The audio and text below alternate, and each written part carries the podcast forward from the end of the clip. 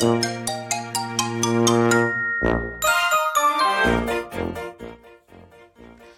さんおはようございます。こんにちは。こんばんは。北にゆりです。ようこそ北にラジオへ。さあ突然なんですけど私ディズニーに行ってきました。先月はディズニーランドに行って今月はディズニーシーに行ってきました。なんて贅沢なディズニーも。ディズニーランドも行ってディズニーシーも行ってなんて。贅沢ですよね。めちゃめちゃ楽しかったです。なんかコロナ禍でなかなかチケットが取れなかったりして、まあ、なかなか行けなかったので久々に行けて本当に嬉しかったですね。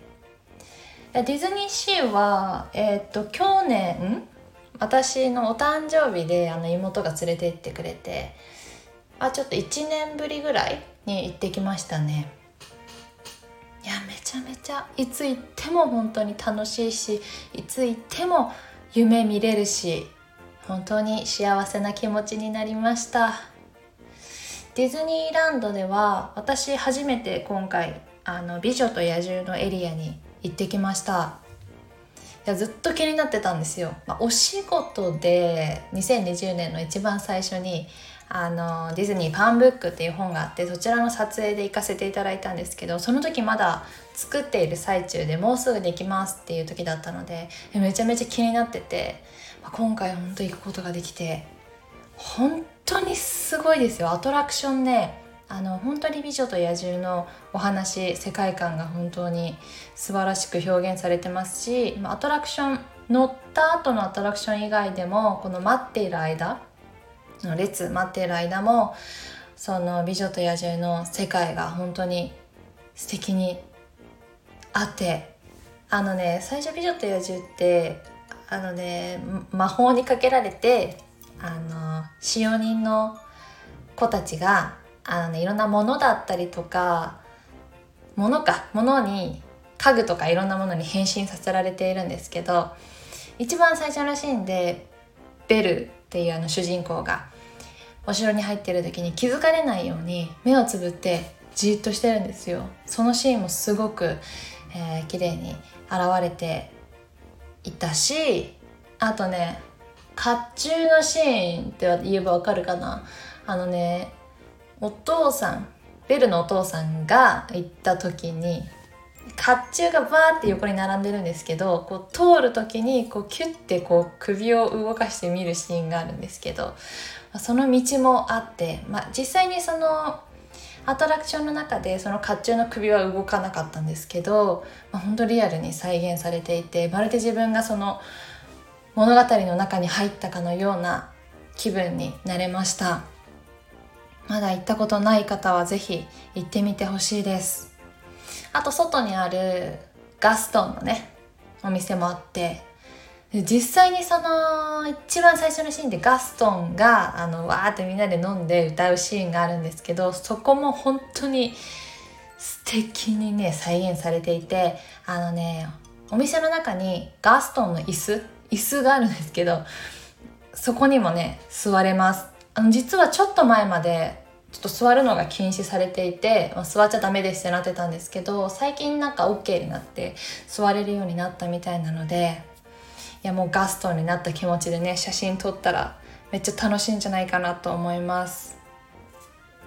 チュロスも食べましたしね。私ねディズニー行ったら絶対にチュロス食べるんですよね。いろんな種類あってめちゃくちゃ楽しいじゃないですか。えっと「美女と野獣」のエリアにあったルフーズチュロスはえアップルシナモンだっけ？違うアップルなんだっけ？ごめんまたまた忘れてしまった。そうアップル味でした。いや本当に美味しかったな。でディズニーシーもねあシーは本当に最近行ったんですけどえっとねディズニーシー今20周年であのいろんなショーがやってたりとかチュロスもえっとね今限定の20周年のものが出てって味がフォンダンショコラなんですよね。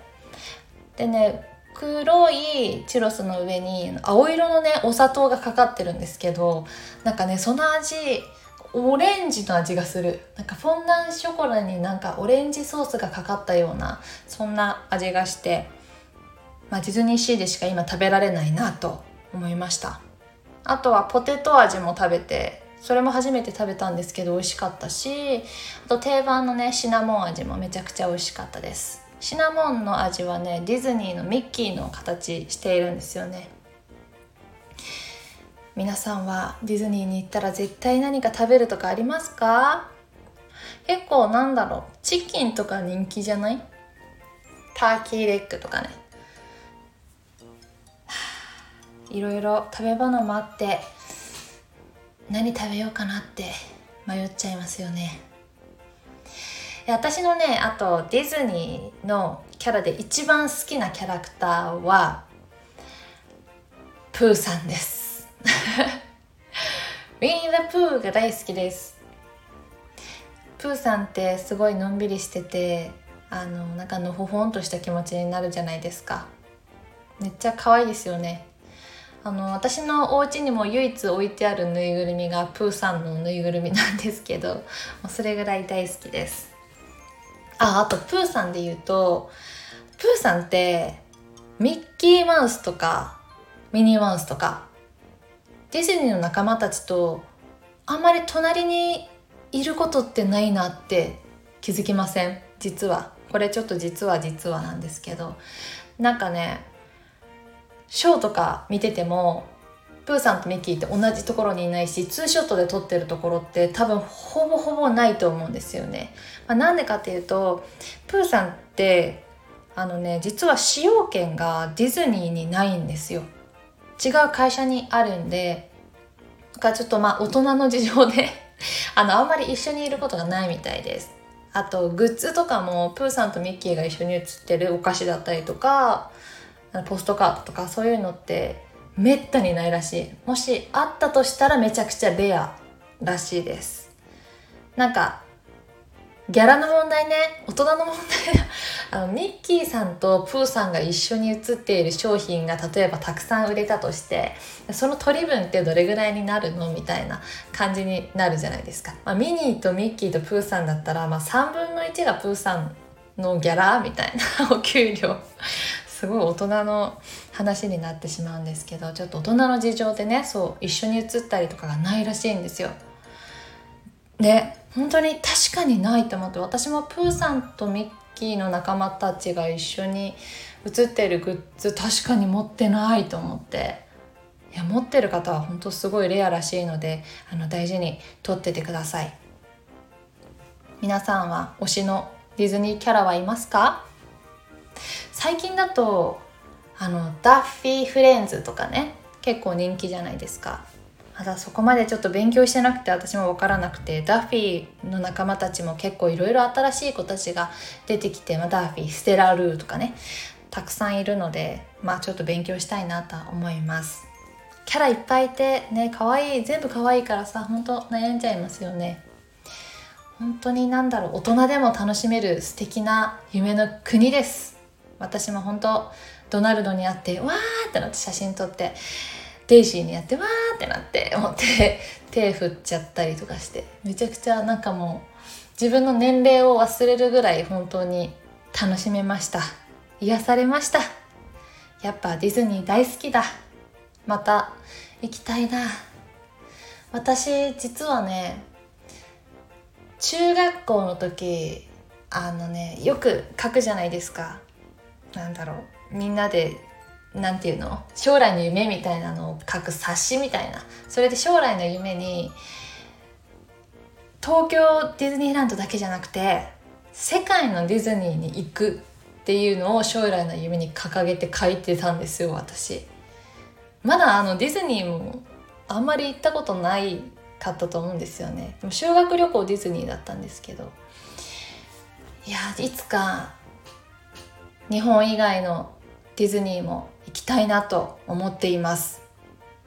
将来の夢が仕事ここんな仕事するとかじゃななかったのがびっくりでした自分の中で。こんなこと書いてたんだと思って久しぶりにそういう冊子を開いて。あ昔から本当好きだったんだなって思いましたね、